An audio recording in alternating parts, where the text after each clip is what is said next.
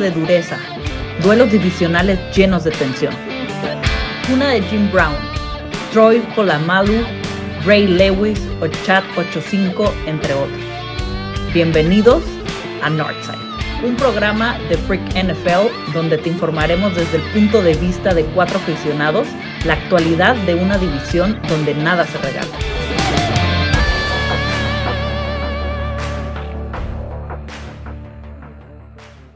¿Qué tal amigos? ¿Cómo están? Bienvenidos al primer episodio de Northside, el podcast o el espacio dedicado a la AFC Norte en Freak NFL. Sean bienvenidos a este podcast que les aseguramos que va a haber mucha diversión, mucha rudeza en este, en este episodio, ¿no? Se, les, se lo prometí a mis compañeros de podcast y también vamos a estar repasando cada mes con ustedes pues las novedades de cada uno de nuestros equipos de esta división que para muchos es la más ruda de la NFL, también una de las más competidas y que en esta época se encuentra como en un, en un limbo a, falta de algunas piezas que pueden ponerlo a competir eh, como una de las divisiones más importantes en la americana junto con Kansas, eh, Chargers, Riders y Denver con los movimientos que acabamos de observar en esta semana, casi una semana muy importante y, y ya sin más dilación, porque aquí Diego Ramírez no está solo. Eh, voy a presentar a quien me acompaña hoy. Y antes que nada, eh, alguien que ya conozco, que ya me conoce, que ya sabe mis trucos.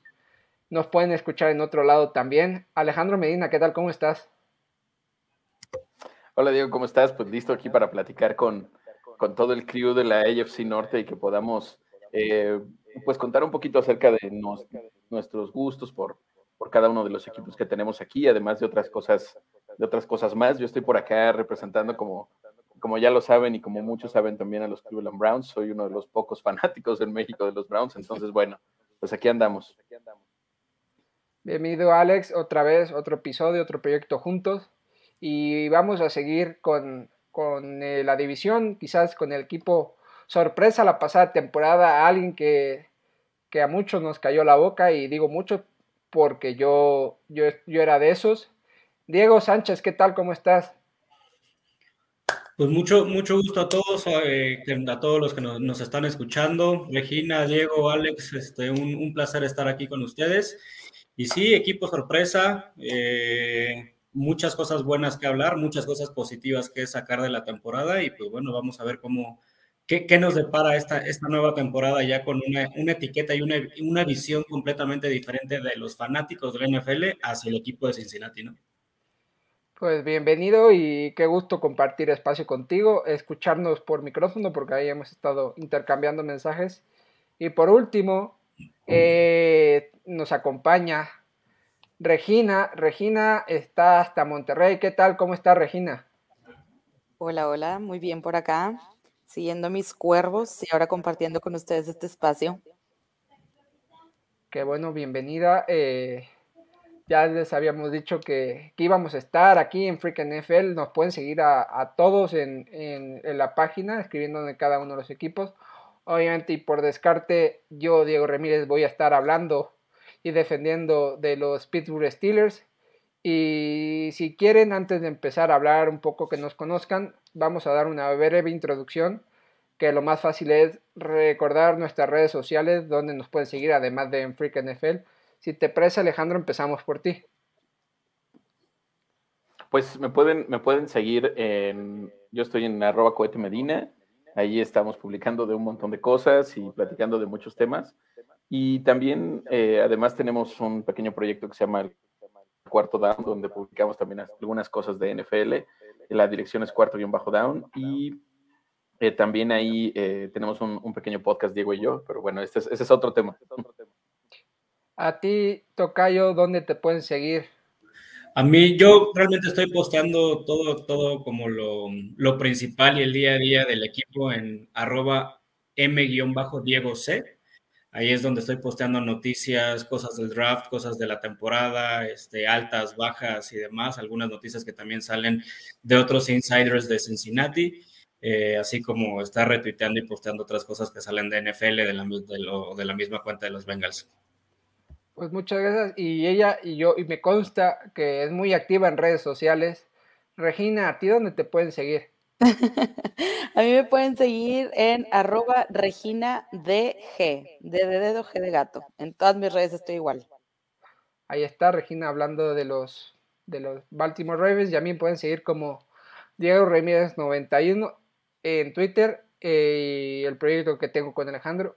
Ahora sí, hecho las introducciones, hecho las presentaciones, redes sociales listas. Vamos a empezar contándoles un poco eh, lo que es Northside. Northside, como les mencioné, es el podcast que va a tratar de la FC North, donde nosotros cuatro vamos a estar aquí. Y quisiera empezar hablando con ustedes, compañeros, eh, para darle a nuestra audiencia cómo llegamos a ser fan del equipo. Hay unos, no sé si fue un jugador, fue un, una camiseta, fue unos colores, fue una revista. Eh, coméntenle a la gente cómo y nos vamos a ir presentando poco a poco. Si quieren, empezamos como cómo llegamos a, vestir los colores que, que, hoy en día defendemos a capa y espada. Y Alejandro, cuéntanos tú cómo empezaste siguiendo a los Cleveland Browns, que la verdad es uno de los pocos equipos que, que como que nos hace levantar la ceja cuando alguien nos dice que es de los Cleveland Browns. Me queda claro que por uniforme pues no fue, No, no sí, no, no. me intriga mucho. No, realmente me gusta. Realmente me gusta mucho, me gusta mucho el uniforme y todo eso, pero bueno, eso fue algo que, que fuimos adquiriendo a lo largo del tiempo y así. Pero bueno, todo se remonta a, los, a los principios de, de, la década pasada, digamos, por ahí de 2010, 2011.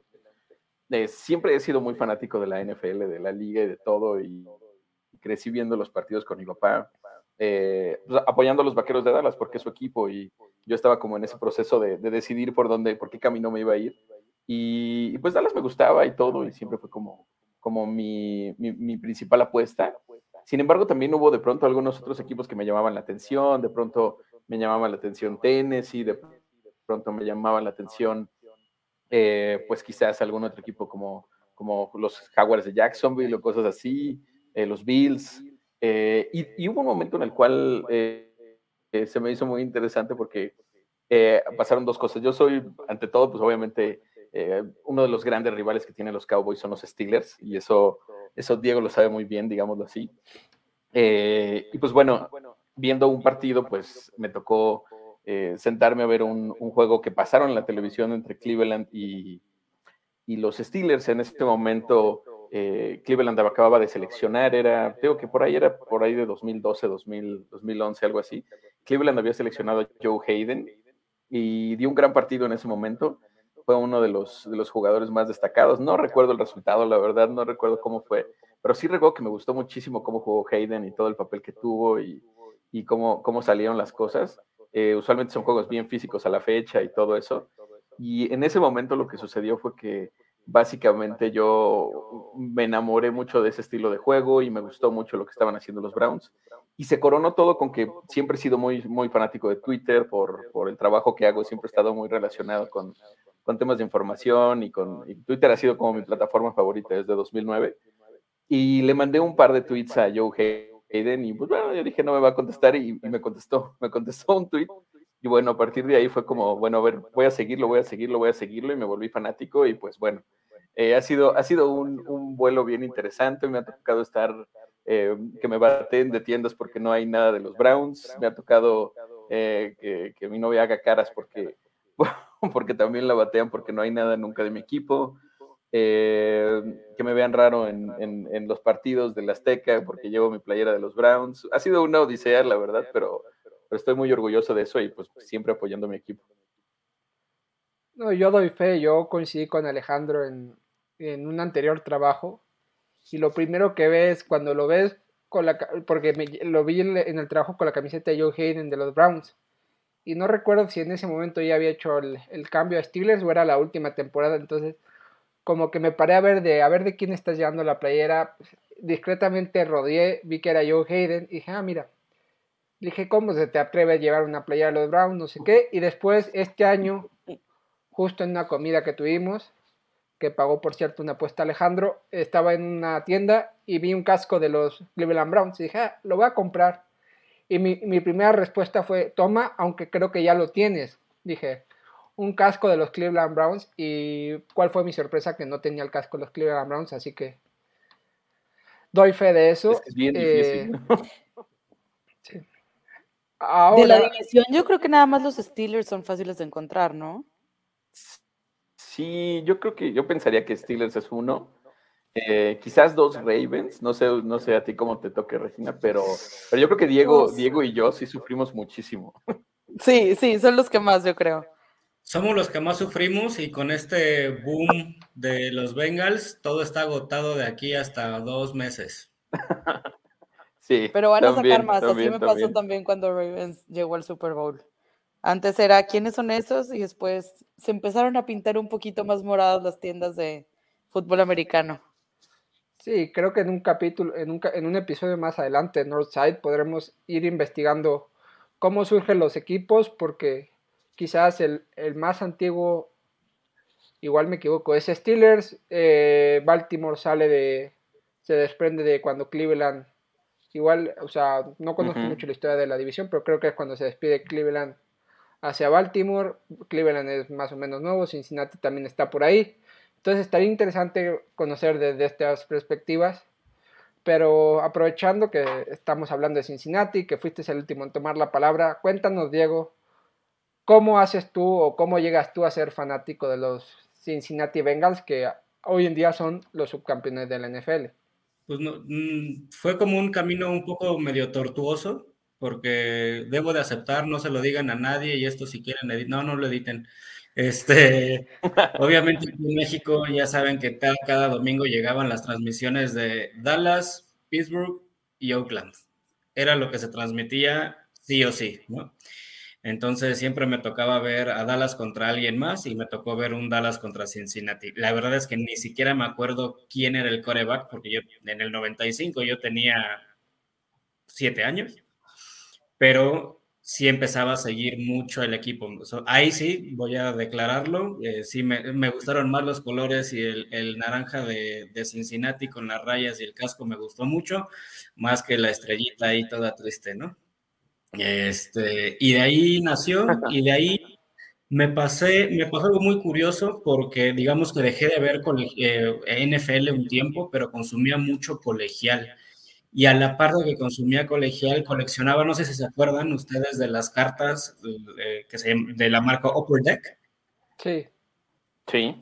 Afuera de mi escuela, de, mi secund de, la, de la primaria y secundaria, las vendían y yo cada semana juntaba lo de la semana para comprar un paquetito que en ese tiempo pagar 10 pesos por un paquete de cartas era muy caro. Eh, y curiosamente me, me, salían muchas de Cincinnati y de ahí creo que me encantó el equipo. Y de ahí relacionándolo con el, con, eh, el colegial, eh, también ESPN transmitía mucho a USC, entonces de ahí empecé a seguir a Carson Palmer. Y cuando brinca la NFL que llega con Cincinnati, pues lo seguí todavía mucho más. Y bueno, obviamente ya con otros sistemas de cable y demás, pues la, la, apertura y la oferta de juegos de americano pues abrió, se abrió bastante, ¿no? Pero realmente nace de ahí, pero no me extraño conocer o, o saber de corebacks más viejos o como eh, la tragedia con Achilles Smith o con John Kidna, con cantidad de corebacks malísimos que han pasado con el, con el equipo, ¿no? Pero realmente como mi, mi fanatismo por, por los Bengals. Eh, ahí está curiosa la, la, historia. Llevamos dos casos bastante curiosos. Uno en redes sociales, quizás por el, el, partido de Joe Hayden que hace que Alejandro empiece a interactuar con él por redes sociales. Y el otro, el caso de Diego, pues unas tarjetas que yo soy fanático de esas tarjetas y todavía las tengo y colecciono. Y cada vez que voy a Estados Unidos compro alguna y me da igual la colección. Yo tengo ahí algunas. Y, no sé, Regina, ¿tú cómo empezaste a seguir a los Baltimore Ravens? Híjole, pues es, es, una historia muy larga que de hecho la, la, cuento en mi primer post en Freak NFL, pero pues prácticamente yo también pasé por otros equipos.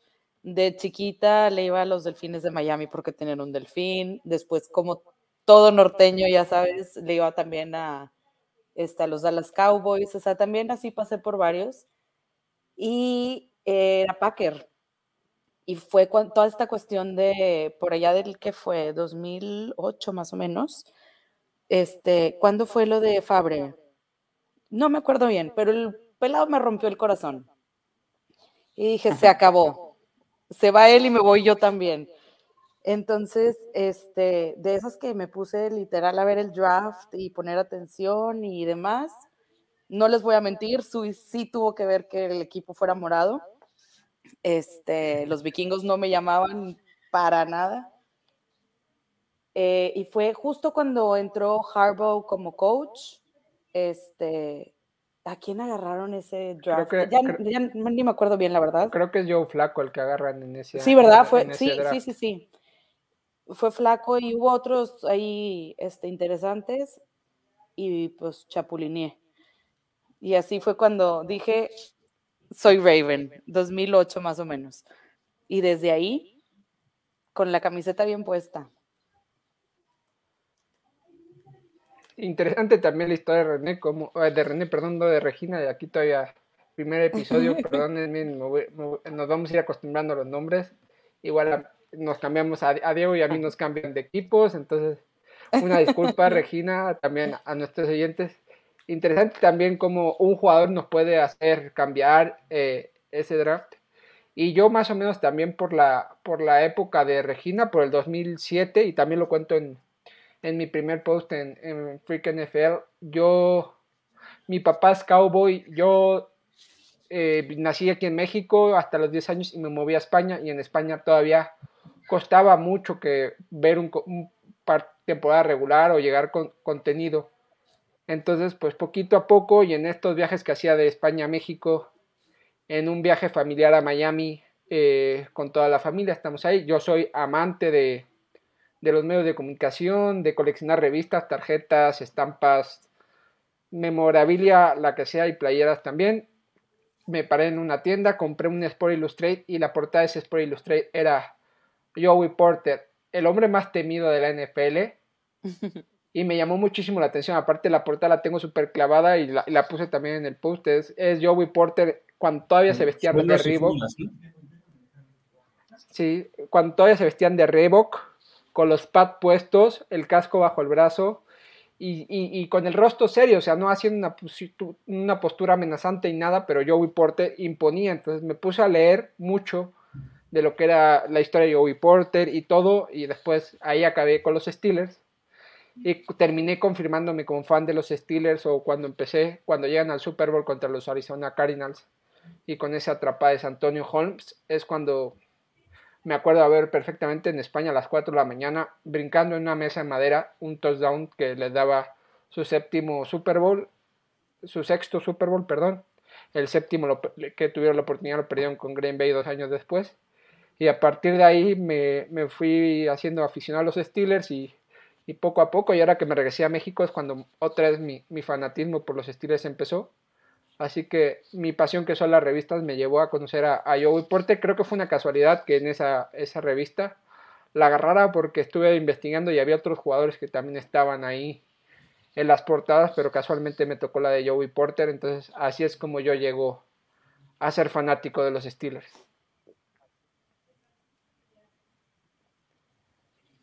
Oye, Tocayo, aparte de esos años de Joey Porter, o sea, tenían de verdad una cortina de acero total, ¿no? Sí, cortina de acero con Lamar Woodley, con James Harrison que estaba por ahí, James Farrior, con ese 51 en la espalda y sus protecciones que le salían protegiendo el cuello. Obviamente Troy Polamalu hablaban cuando el jugador que más adelante hablaremos de que muchos decían que si les, les hablaba, le hablaba a Dios o tenía un sentido especial para lo que era anticipar las jugadas, y que Taylor, Ryan Clark, o sea, era una gran defensa. Y el mejor, y un Rotisberger en su prime time, con Heinz Ward, con Rachel Mendenhall. Digamos que me tocaron muy buenos años y la defensa siempre se ha mantenido. Y, después, pues TJ Watt y, Ryan Shashir, pero vamos a ir hablando un poquito, vamos a ir avanzando a, la actualidad. Y para seguir este, esta conversación, conociendo un poco de dónde vienen cada uno, les quería preguntar, por ejemplo, a Diego y a, Regina, ¿qué jugador de los Cleveland Browns que hayan visto les hubiera gustado tener en su equipo. O sea, si me digas, no, este, este creo que me hubiera encantado verlo con los colores de Bengals o con los colores de Ravens. Híjole. Pregunta difícil porque no hay mucho donde escoger, pero... Es que, no hay mucho tampoco por dónde buscarle. ¿eh? No, no hay tanto. Yo creo que me, sería como más reciente, pudiera ser Jarvis Landry. Sí. Y tenían un corredor, que de hecho fue portada de Madden, ¿no? Este, Peyton, Peyton Hill, Peyton Hill, ¿no? Hill, ¿no? Peyton Hill. Sí, sí, sí. Peyton Hill. Creo que serían como que los dos, así que que sí pudiera, pudiera haber querido en los Bengals. ¿Tu Regina? no, me la pones muy difícil, yo no sé.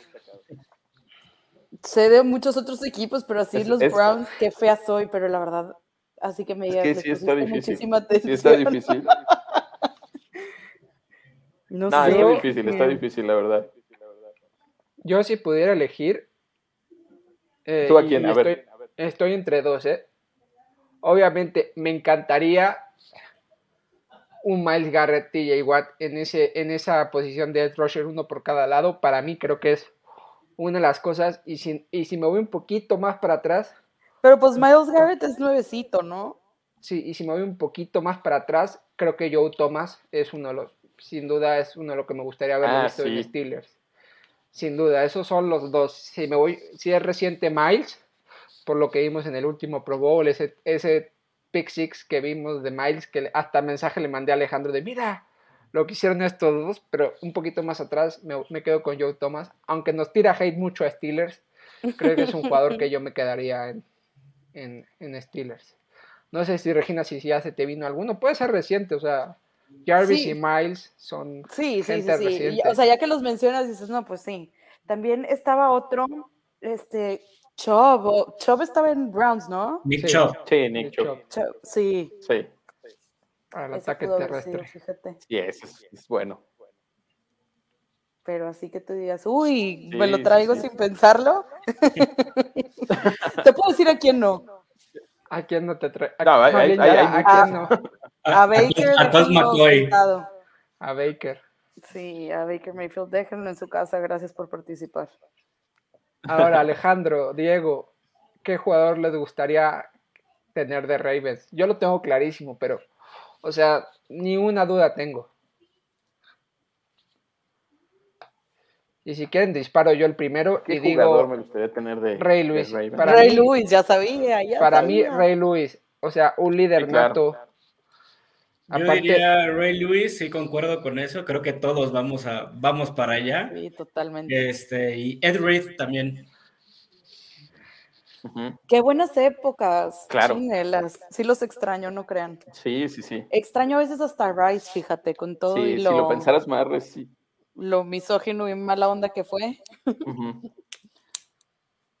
Pero sí, Alejandro, ¿a ese- quién te llevarías? No, y son dos, son dos jugadorazos y no sé, yo más, más reciente, la verdad, un jugador que me encanta hoy es Mark Andrews, la verdad. Sí me lo robaría. Pero, pero esos dos son, son icónicos. Sí, pues ya, quizá, yo igual para cambiar, o sea, Ray Lewis obviamente está en mi top, pero si tuviera que decir otro más que no, que no sonara tanto, quizás, también me va a caer en la, en la defensiva, ¿eh? Me va a quedar con Terrell Sox. Con Terrell Sox creo que tam- tampoco Ah, sí. me hubiera desagradado tenerlo en Steelers. Lindo. Yo tengo algo así, estoy como salada en cuestión de jerseys.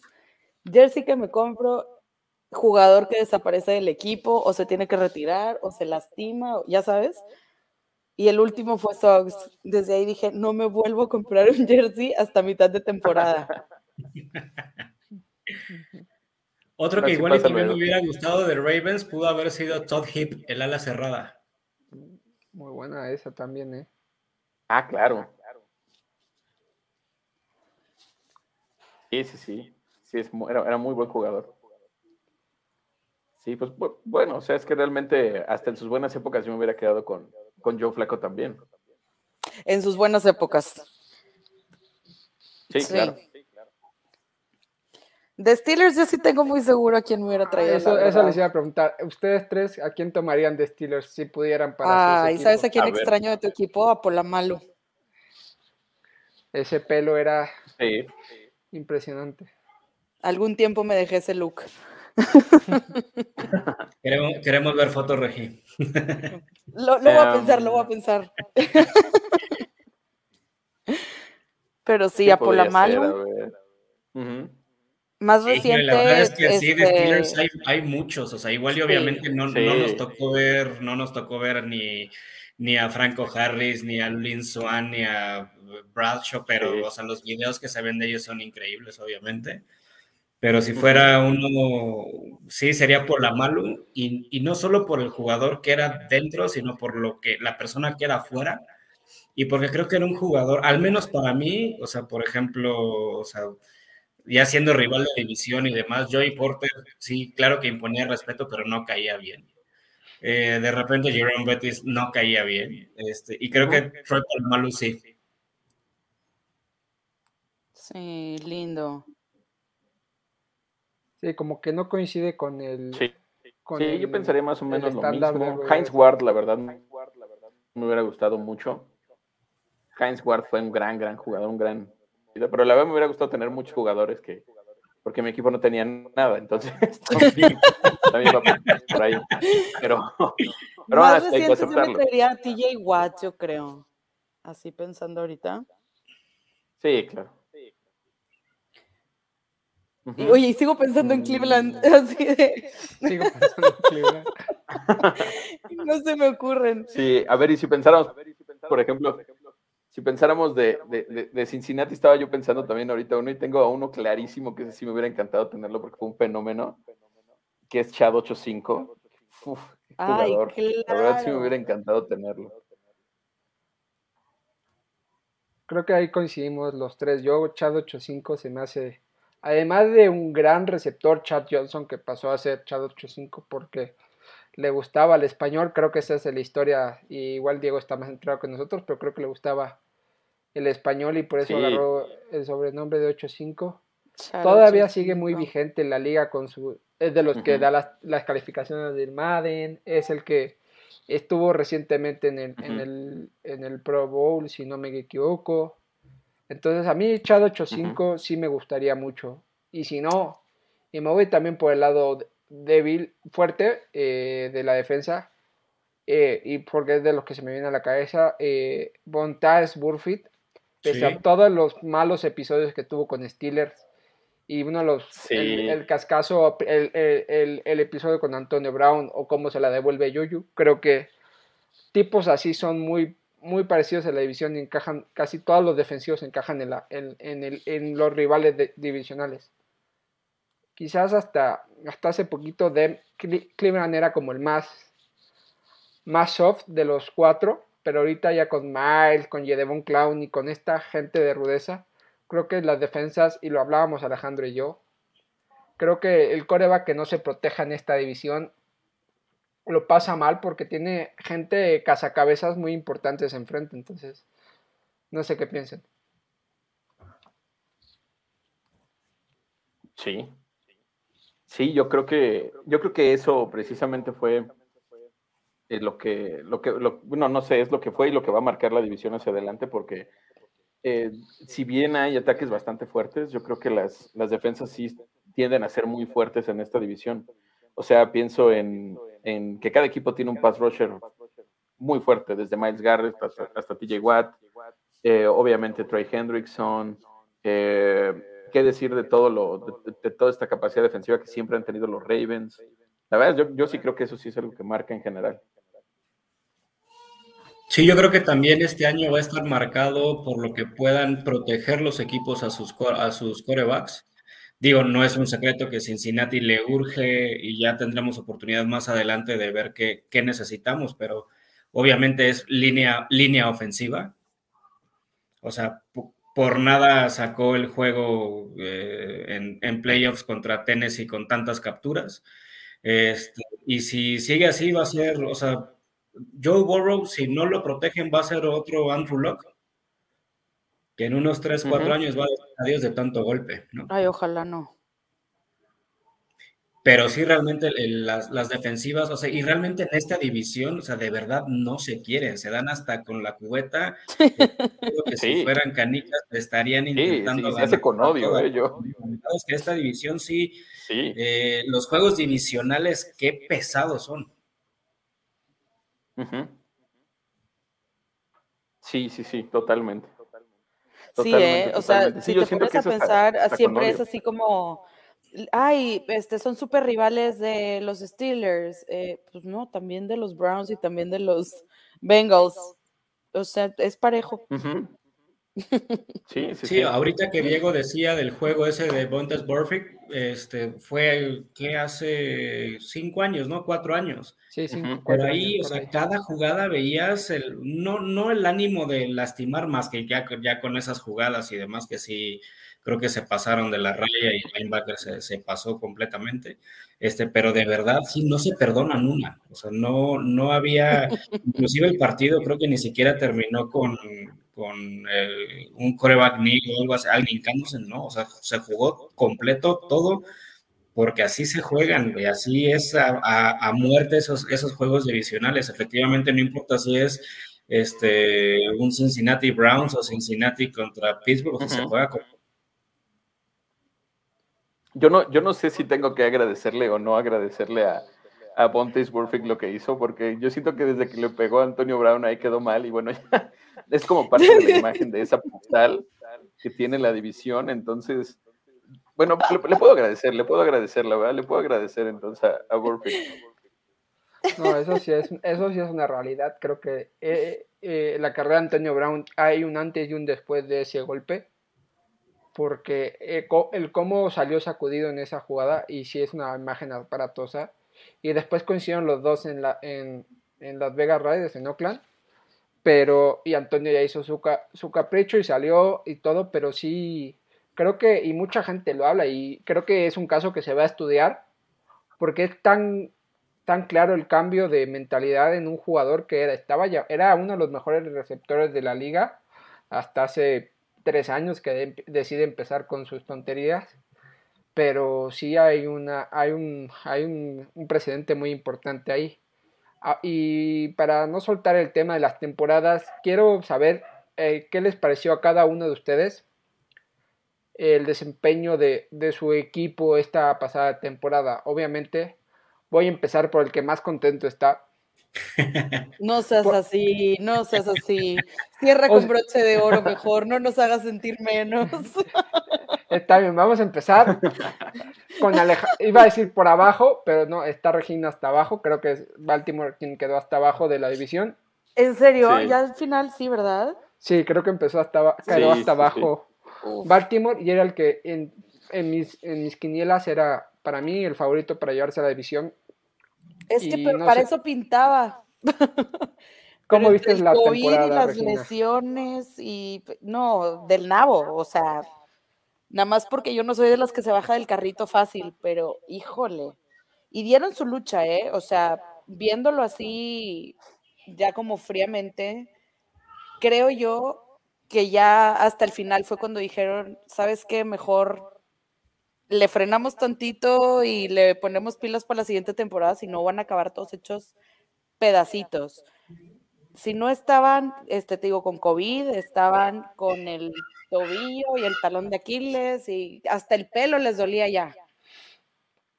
Entonces, este, sí fue una temporada, para mi punto de vista, decepcionante, porque yo también esperaba más, pero sí ya a la mitad yo decía, ya no van a poder. Y luego hubo así como una leve esperanza de, bueno, chance si llegamos a playoffs. Y luego fue un cachetadón así de, no, mijita, no es verdad, era mentira. Y se este terminaron perdiendo los últimos seis. Estuvo terrible. y me preguntaba, este, Diego, de qué hubiera hecho Harbaugh diferente, ¿no? No sé si, este, me lo preguntaste, lo pusiste en el grupo, ya no sé. Sí, en el grupo. Pero me puse a pensar y de verdad, de esas que dices, híjole, yo a ese señor le confío ciegamente. Hasta, siempre le confío hasta que quiera hacer la conversión de dos puntos. Yo es así, no se la confío porque Ya a estas alturas el señor debería saber que al equipo no le da para eso. Este, pero le confió mucho y esta temporada, por más que yo decía, pues es que no, ¿qué pudo haber hecho diferente? No tenía opciones. Te digo, yo sentí que todo el equipo estaba para mandarlos sentar desde el principio del partido. O sea, no, no, no, no, no. Yo acabé muy decepcionada, pero al mismo tiempo, con todo lo que mencionaban antes de que el hate este, se dan con todo, pues no sé si a ustedes les pasó, pero el ver a alguien de la división llegando al Super Bowl, sentí bonito. sentí bonito, no sé si porque mi equipo de plano estaba para el perro, pero aunque no fuera nosotros, yo sí dije así como, pues mira, mínimo alguien de la división ahí anda dando pelea. Sí, creo que esas decisiones de Harbaugh, o sea, de haberse concretado la de, la de Green Bay y la de, y la de Pittsburgh, se hubiera acabado, creo que de los mejores equipos en la top 3, o sea, hubiera estado ahí, pero esas decisiones, ese punto, esa ambición, creo que lo llevó a eso y creo que ahí lo estamos viendo y, esos entrenadores son los que se las juegan y confían en su equipo y habla muy bien de Harbaugh que dice, mira, mi equipo tiene el potencial para conseguirme los dos puntos. También es el tópico que hay, pero el otro equipo también juega y se y la defensa de Steelers se cuadra en ese momento y la de y la de Green Bay se cuadró y también vimos como Justin Tucker les gana un partido a, Detroit con, la, con el récord de, la pata más larga en la NFL, entonces han sido ciertas cosas. No sé, Alejandro, Diego, ¿cómo vieron la temporada de, de los Ravens? Híjole, pues difícil. Difícil, aunque peleando, peleando siempre. O sea, yo creo que es un equipo que, que hasta el final se mantuvo peleando con todas las dificultades que tuvo, con todo lo que sucedió a lo largo de la temporada. Eh, creo que sufrieron del mismo mal que nosotros en algún momento, que fue, por ejemplo, estas crisis del COVID que fueron tan severas que yo decía, ¿cómo puede ser? Habiendo 32 equipos nos caen a nosotros estas crisis. Y, este, y, y de pronto ese tipo de situaciones yo siento que Harbaugh lo manejó hasta cierto punto bien. Yo nunca, incluso, eh, eh, se me fue ahorita el nombre, pero, ah, no, no, cuando jugó eh, Tyler Huntley, me parece que lo hizo increíble y, va por este lado de la capacidad que tiene Harbaugh. Yo creo que, yo creo que peleó hasta el final, pero bueno, pues muchas piezas le faltaron y, y, improvisó, pero hay un momento donde la improvisación ya se enfrenta a al talento y bueno, ahí cambian las cosas, pero, pero bueno, sí pelearon, eso sí creo que sí pelearon. ¿Tú, Diego, cómo viste a los Ravens? Sí, yo también creo que, que hicieron lo que pudieron con lo que tenían disponible, ¿no? Sí. La verdad es que sí, fue una temporada atípica y como, como dice Alex, híjole, o sea, tantos equipos, o sea, 32 equipos y que, y que caigan tantos casos y demás así en uno solo, ¿no? o de, los más afectados que fue Ravens, más lesiones que siempre sabes que no te vas a ir limpio en una temporada y sobre todo esta que fue la primera de, 17, 17 semanas. La verdad sí, difícil. Sí, no, yo creo que no esperábamos esa, esa caída, seis, o sea, seis juegos en fila perdiendo, o sea, cerraron con seis perdidos. Esa es su racha, seis perdidos, o sea, qué increíble cuando efectivamente, o sea, lo hubiera cambiado muchísimo eh, si le ganan a Green Bay y si le ganan a Pittsburgh. Creo que los, los tenían y si hubiera habido un minuto más, unos segundos más o una jugada antes, una mejor decisión. Los una intercepción menos. claro, y no estaríamos platicando aquí de, seis, seis en fila. Eh, sí, totalmente. Además, más de 20 lesionados y, y pilares importantes, J.K. Dobbins, Gus Edward, Justice Hill, Marlon Humphries. Lamar. Eh, Lamar, incluso en la línea, también no me acuerdo el nombre ahorita de, de uno de los pilares importantes de la línea. Eh, eh, Peters, si ya no sé si lo mencionó, o sea, sí fue una serie de, de castras, de, de, dichas que estuvieron ahí, pero compitió y era de los mejores equipos de la americana hasta esas último mes y medio donde se vino abajo y donde eh, y lo mismo que pasó con Steelers que empezó a caer eh, cuando iba muy bien. Y ahora eh, subiendo un poquito más en la tabla los Cleveland Browns también después de una temporada que, que, ilusionó a muchos y un inicio que ilusionó a muchos que le plantaron cara a Kansas City. Eh, terminan decepcionando y creo que muchos eh, habían puesto muchas fichas en, en, Cleveland por lo que se vio en la temporada anterior. No sé, Alejandro, ¿cómo lo viviste? Pues fue una temporada difícil, una temporada mmm, pues de mucho enfrentamiento, digámoslo así, yo creo. Eh, que, se define por dos cosas principalmente, yo, yo lo que creo. Uno, la lesión que tiene Mayfield en la semana 2, donde se, donde se fractura el, el húmero del hombro y que lo sigue toda la temporada, inclusive se, se, incrementa todavía después cuando juegan contra los Cardenales y después en el enfrentamiento también con los Pats lo vuelve lo vuelven a tornar más. Prácticamente ya los últimos partidos tenía, estaba jugando eh, con una protección y la movilidad afectó demasiado. Yo creo que que eso fue algo que, definió mucho. Ahora, hay un tema ahí de que no, de que se cuestiona mucho el por qué no decidió Stefanski sentarlo en, eventualmente y, y, poner a jugar más a Case Keenum y, por eso se le paga, ¿no? Al final de cuentas. Eh, y yo creo que la otra, la otra cuestión que pasó fue la salida de OBJ, terminó siendo muy catastrófica para el equipo. Y he escuchado mucho que se habla en las últimas semanas sobre ¿Cómo puede ser que Cleveland no aprovechó a ese Super OBJ que, estuvo haciendo tantas cosas en los Rams y que, y que no, no hizo nada en, Cleveland? Que, ¿Cómo puede ser que en, en, siete, ocho partidos eh, o nueve OBJ hizo la misma cantidad de, de touchdowns que en dos temporadas y media en Cleveland? Y yo, yo creo que la respuesta es una, la realidad yo como fanático de los Browns, yo creo que Odell nunca quiso estar en el equipo. Eh, la verdad nunca quiso hacer más allá de lo que, de lo que se podía. Eh, jugó toda una primera temporada muy, muy raquítico, hace, que fue en 2019, luego se lesiona después de cinco partidos en un, en un, juego contra los Bengals precisamente y se rompe, se rompe la rodilla y se pierde toda la, no sé, se pierde ocho o nueve partidos de la temporada pasada. Y estando completo para jugar, completo, porque estaba completo para jugar desde semanas anteriores, eh, al inicio de la temporada, él decidió no jugar los dos primeros partidos porque eso fue su decisión y pues bueno, la realidad yo creo que él nunca quiso estar en Cleveland y pues no hizo más porque pues también no quiso hacer más. Esa es mi posición respecto al tema, al tema gran jugador, pero es un gran jugador que te va a lucir en Los Ángeles, que te va a lucir en Nueva York, que te va a lucir en estas grandes ciudades, pero vamos a ser sinceros, Cleveland, la realidad de las cosas es que no sé si han visto la película de Draft Day, eh, cómo, cómo, mencionan lo que es Cleveland, ¿no? Es una ciudad terrible, con un clima horrible, que no hay nada, no hay fiesta, no hay, no hay lujo, no hay nada en Cleveland. Entonces, nada de lo que les encanta a los jugadores. Sí, o sea, no hay nada. Entonces, eh, realmente nunca quiso estar aquí. Y eso parte hasta cierto punto el vestidor, hay una serie de conflictos con con Jarvis Landry, que es su mejor amigo y todo eso. Entonces son dos cosas que, afectaron mucho la temporada y pues bueno, aún con eso quedamos 8-9, pudo haber sido mejor.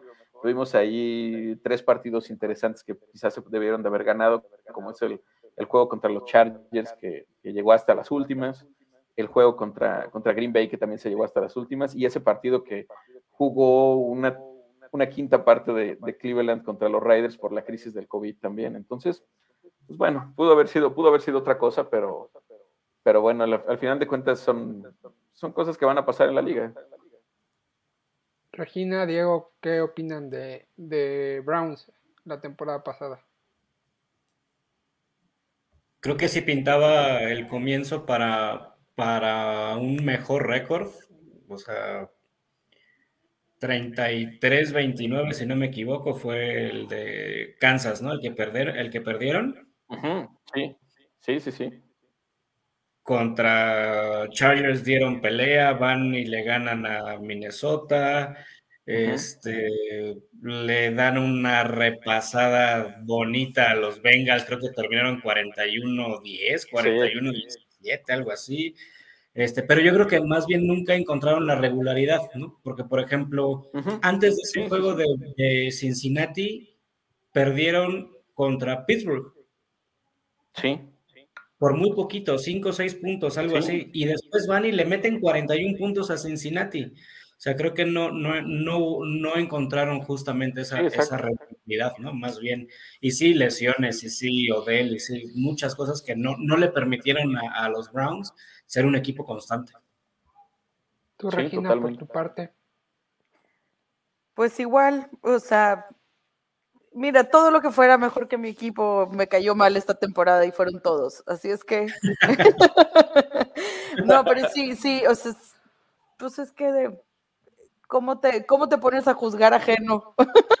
si está peor acá, ya sabes. Pero también dieron, dieron su luchita. Ahora subiendo un poco, bueno, Se hizo yo lo lo que de- se pudo. el- Sí. en, lo, en lo de Browns, fuera de, del beat que le puedo tirar a Alejandro y, y- y la carrilla que, que le tiro a Alejandro temporada con temporada. La verdad, yo sí estaba ilusionado con Cleveland por lo que vi la temporada anterior y, y por el repaso que le dieron Steelers en playoffs. Y, y, y, y planteamos una, una temporada buena. Decías, bueno, va a regresar Odell, centrado, eh, va a lanzar. Baker está muy bien. Stefanski le da la estabilidad porque Baker había tenido 3, 4 entrenadores seguidos distintos. O sea, iba a ser el segundo año con Stefanski, el mismo playbook. Una buena defensa. Creo que el draft hicieron un grandioso draft con, con Greg Newsom, creo que Newsom. no me equivoco. Y, con, y sobre todo con Obusu Karamoa, que pr- proyectaba para ser eh, primera ronda de draft y les cae a mediados de la segunda. Pero el tema de la lesión de Baker, que quizás forzó un poco más, les vino bajando y como dice Diego, también esa irregularidad que le vimos a- sobre todo a, a Browns en la, en la división, yo creo que fue el más irregularidad de todos porque Ravens estuvo muy, muy arriba cuando hasta que aguantó Lamar, después esas decisiones que son que se deciden en segundos, pero eh, Bengals también tuvo un pico de irregularidad, pero llegó a estabilizarse a final de temporada y, y Steelers pues manejándose entre claroscuros que no sabíamos ni por dónde iba a salir, pero por ahí va mi, mi opinión de lo, que, de lo que es Cleveland. Creo que tiene una base importante para armar un buen equipo y a ver cómo se refuerza cara a la próxima temporada. Y siguiendo subiendo un poquito, eh, pues, le toca a los Pittsburgh Steelers, quedaron segundos en la división con un récord de, si no me equivoco, 9 9-8. Eh, Ujú. Temporada con récord positivo de Mike Tomlin, ya son, creo que son 17 o 15 temporadas con récord positivo. Nunca, nunca tenido una temporada perdedora Mike Tomlin. 9-7, ¿no? Empataron uno. Sí, 9-7 y 9-7-1 Ah, sí, que sí, sí, empataron sí, con- 9-7-1. con, Detroit. Que empataron con Detroit. Eh, eh, temporada positiva, eh, ¿qué decir yo? O sea, creo que si decían que Baltimore hizo lo que pudo con lo que tiene, Steelers da cierta, cierta esperanza de saber que con un Ben Roethlisberger al 20% pudiste meterte a playoffs. Tuviste a Kansas dos cuartos contra las cuerdas con esa intercepción de TJ Watt. Después, obviamente, en cuanto Mahomes quiso jugar. Y, y sobre todo, pues la defensa. La defensa demostró que es lo que mantiene al equipo, liderado sobre todo por TJ Watt con el récord de en una temporada regular. Que sí que tuvo un partido más que Michael Strahan, pero si consideramos los partidos que se perdió TJ Watt contra, por lesión son menos que lo de Michael Strahan. Creo que se perdió los dos contra, contra Cincinnati, que creo que ahí yo Burro agradeció no tener enfrente a TJ Watt porque es un tipo que cambia y lo vimos contra las Vegas Raiders en el momento que sale fuera. Eh, Derek Carr empieza a jugar con Minnesota también, entonces ahí, pero la defensa mantuvo al equipo. eh, la lesión de Juju, eh, Dionte lo hizo muy bien. Allí Harris, obviamente no hay línea, no hay línea y, y se vio lo que le costaba a Steelers correr muchísimo el balón y confiaban en sus pases cortos. Y quizás por garra, por magia, eh, Ben Roethlisberger es un coreback histórico y, y cerró la temporada como con los, los mejores números en un cuarto cuarto para un coreback en- en las últimas temporadas de NFL. Y pues por ahí van los tiros de Steelers que se manejaron en un claro oscuro, que eran quizás el caballo negro en el que nadie apostaba, más bien el caballo negro no era, era Cincinnati, pero era el equipo que nadie apostaba que pues ya estaba fuera, tu coreback ya no, ya no tenía por qué regresar y aún así, y sí me dolía las críticas, es que Steelers cómo se puede meter en playoffs, pues se metió, o sea, ¿Sabes qué? Me hubiera gustado que llegaran todavía más lejos, nada más sabiendo que, que se iba a retirar el Big Es Ben. yo lo, yo lo dije, si Steelers le hubiera pegado a Kansas, yo sí los veía metidos en la final divisional porque le tenía ganado el juego mental a, Tennessee, que es el que te ibas a cruzar. Y seguramente después te venía, te venía, te venía Buffalo, te venía Bengals. Sí, eh, te venía Buffalo, te venía... Sí, eh, creo que... Entonces, creo que tenían cierto mindset ganándole a Kansas. Buffalo ya le habías ganado, a Tennessee ya le habías ganado. Entonces, tenían un cierto, esa era mi sensación, pero no sé cómo ven ustedes esta temporada algo atípica de Steelers. Yo creo que no les fue nada mal, este, a, pesar de, eh, a pesar de Ben Roethlisberger. o suena medio feo y extraño, pero realmente, a pesar de realmente no tener coreback, pero creo que la, la figura de Ben también, o sea, es tan grande en Pittsburgh que aún con media pierna y un cuarto de brazo, les dio para estar nada. Y realmente si vemos el calendario de Pittsburgh, nunca perdió, salvo dos partidos que creo que fue el inaugural y por ahí el uno, de, uno que jugaron con Cincinnati, realmente no perdieron, los que perdieron nunca, nunca los perdieron por más de ocho o nueve puntos, realmente siempre estuvieron en los partidos en la pelea. Por ahí creo que Diego sabrá, se acordará mejor. El, inaugural se lo ganan a Búfalo, en Búfalo. Por, buen margen, cuarenta y tantos, diez y tantos perdieron y contra Cincinnati perdieron uno, cuarenta y uno y algo. Pero fuera de esos dos, no hay otro, otro partido que haya perdido Pittsburgh realmente por un margen amplio. siempre la defensiva también estuvo ahí para, para mantenerlos en los partidos y que ya el brazo y las piernas y casi nada le daba al Big Ben. el pedacito de Big Ben que les quedaba. Ah, pero así, y así estuvo a nada, ¿no? Un respeto a mi gordito, por favor, porque... 18 temporadas, ¿o cuántas estuvo? 18 temporadas. Sí. Yo, yo creo que Pittsburgh hace lo que hace por dos cosas. Su defensa, que es magnífica, y Mike Tomlin. Porque yo también estoy de acuerdo con Diego en el que a pesar de Big Ben llegan hasta donde llegan, porque yo, o sea, sí respeto y una enorme carrera, pero al final sí fue un poco complicado, ¿eh? Es lo que yo creo. Pero no, o sea, yo creo que yo creo que la defensa es espectacular y les dio muchísimo. Se vio hasta el último partido, hasta el juego con Kansas. Mike Tomlin tiene ganado el cielo después de haber aguantado a Antonio Brown tantas temporadas. Qué bárbaro.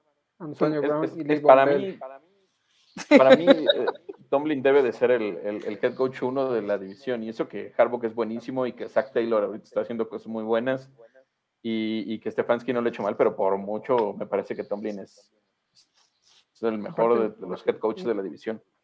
No ha tenido una temporada perdedora, también hay que decirlo. Hay que desperdició grandes años, desperdició a Big Ben con, con Bell y con Antonio Brown y con una defensa eh, que luego llega Blake Bortles y te pinta la cara en, playoffs, pero eh, como dicen, Ben Roethlisberger con un medio brazo y todo, y yo se lo dije a Alejandro, le dije, el partido en el Heinz Field de despedida no lo va a perder, se puede poner como quiera, pero ese partido no lo, no lo pierde, era su casa y no, y no, iba a dejar que lo manchara, y le iba a costar sangre, sudor y lágrimas, y, se vio que hasta jugadas de engaño y, y movimientos sacó que dije, este parece que ya dijo, bueno, ahora sí, me voy a dejar ir y la sensación es que a Steelers jugaba mejor cuando le decían a Roethlisberger, haz lo que quieras.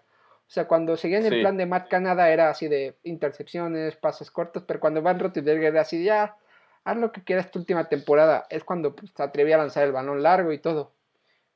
Pero sí, a ver qué pasa ahora. Y, pues, Mike Tomlin con, con Brian Flores me ilusiona demasiado para la temporada que viene, pero eso lo hablaremos más adelante. Eh, y ya para cerrar, el que acabó primero en la división, llegando a la final del Super Bowl, la sorpresa para muchos, primero, que lo vivió en sus propias carnes, el que nos cayó muchas bocas. Diego, ¿tú cómo vistes a tu Cincinnati Bengals? Creo que era una temporada, o sea, la verdad sí fue una sorpresa. O sea, aunque tengas la camiseta y el jersey bien puesto y demás, no, no se esperaba una temporada así de Cincinnati. Pero ya siendo realistas, si viene el papel, Cincinnati tampoco encontró la regularidad. O sea, Cincinnati ganaba dos y perdía uno. Ganaba tres y perdía dos. Y volvía a ganar dos y perdía otro más. O sea, realmente nunca pudo enrachar. Realmente hasta playoffs fue cuando, cuando ganaron, pudieron ganar más de cuatro partidos, tres partidos seguidos. Eh, pero creo que fue una, una temporada muy buena donde obviamente en el draft y hoy obviamente con, con, con estadísticas en mano dicen llamar Chase que qué buen, qué buen pick. Este, pero a fin de cuentas para Joe Burrow también era una temporada muy complicada por regresar de la lesión que tuvo, ¿no? De demostrar, de poder, de quitarse ese miedo, este, no sé si, si tengan las mismas sensaciones, pero por ejemplo, Dak Prescott no fue el mismo corriendo, pasando y demás después de la lesión que tuvo. Este, Burrow creo que pareció que parece que no le haya pasado nada, ¿no? en, un tema, el, tema físico-mental, el, el, físico lo pudo eh, superar, pero el mental era el complicado y creo que lo logró a pesar de su línea, ¿no? A pesar de que no lo cuidaban o que le pegaban mucho. Este, creo que sí ahí demostró mucha fortaleza y madurez mental eh, y ya realmente pasando Tennessee, ya todo lo demás fue un viaje que habíamos que disfrutar. Se, se disfrutó, se llegó al Super Bowl, estuvimos a nada.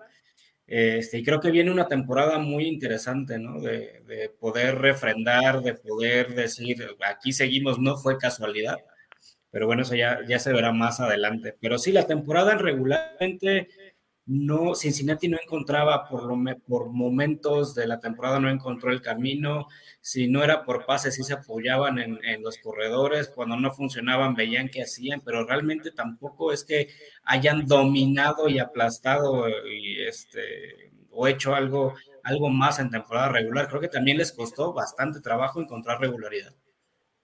Regina, Alejandro, ¿qué opinan de Cincinnati? ¿Le sorprendió? ¿No le sorprendió? A mí me gustó. O sea, a mí me gustó lo que, lo que se vio. Yo creo que eh, una de las cosas que lo lleva esta, es esta sangre muy joven que tiene el equipo y que es algo de mucho valor, sobre todo a la ofensiva. El, tema, obviamente, de no solo de llamar Chase, sino también de T. Higgins, eh, de Tyler Boyd, obviamente. Eh, Joe Mixon, un poco más veterano, digámoslo así, pero sigue estando ahí. Y hay un jugador que yo le doy mucho valor, la verdad, de los, de los Bengals, que es Trey Hendrickson, que me parece que fue el, eh, junto con Jesse Bates, esos, esos dos pilares fundamentales de la defensa de los Bengals. Pero Hendrickson bien, ¿eh? O sea, mucho se hablaba de que si producía nada más por Cam Jordan en, en, los Saints y, tuvo una temporada increíble. Increíble, increíble en los, en los Bengals. Vamos a ver, las, las segundas temporadas siempre son difíciles, pero, pero yo creo que Hendrickson es ese, es ese es ese defensivo estrella de los, de los, de los Bengals ya. Regina, tú por tu parte. Yo por mi parte me quito el sombrero. No, me quito el sombrero, la verdad. Y ahora sí, como diría un amigo, me quito el sombrero y me paro de pie. Lo hicieron muy bien, la verdad. O sea, sí, es, es digno de aplaudirse. Y como les dije hace ratito, me dio muchísimo gusto ver que alguien de la división llegara a la máxima fiesta. Sí, totalmente yo por de acuerdo. Mi yo por mi parte, y, Alejandro lo sabe que lo platicamos mucho, yo critiqué demasiado el pick de llamar Chase. Yo lo critiqué, dije, ¿qué necesidad tienes de ceder al capricho de Joe Burrow de, de, juntarlo con su mejor amigo cuando, cuando tenías a Penny Sewell para proteger y más de donde venía Joe Burrow. Y más en lo que hablábamos antes, que es una división que te van a perseguir, que van a querer tu cabeza. O sea, tenías que reforzar la línea. Se salió muy bien la apuesta con Jamar Chase porque encontraste tu wide receiver 1 para los próximos años. Y si Joe Burrow se mantiene sano, va a ser una conexión impresionante. Y el complemento con, con T. Higgins es una locura. Y Joey Mixon pero tienen la necesidad de reforzar su línea.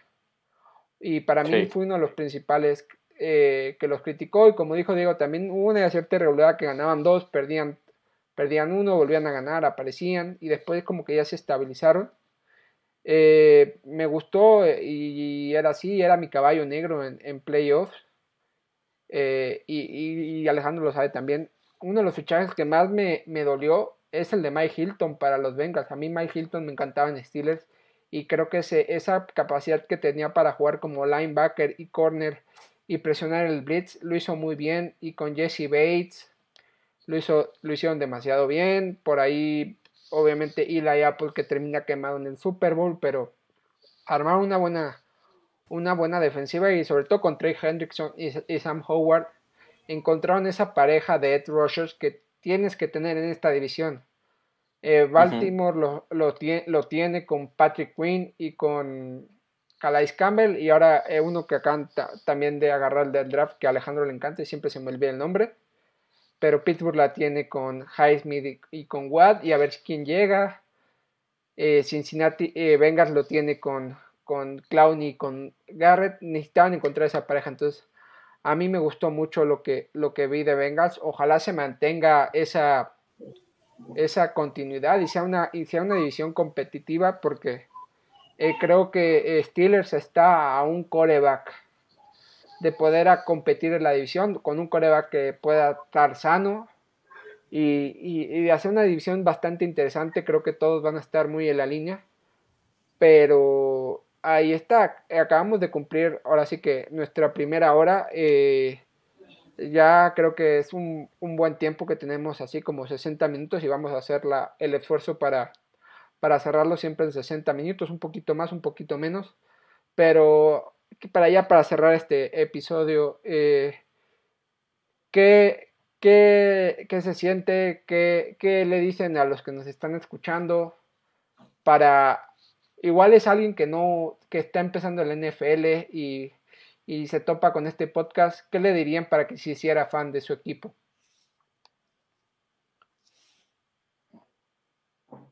Eh,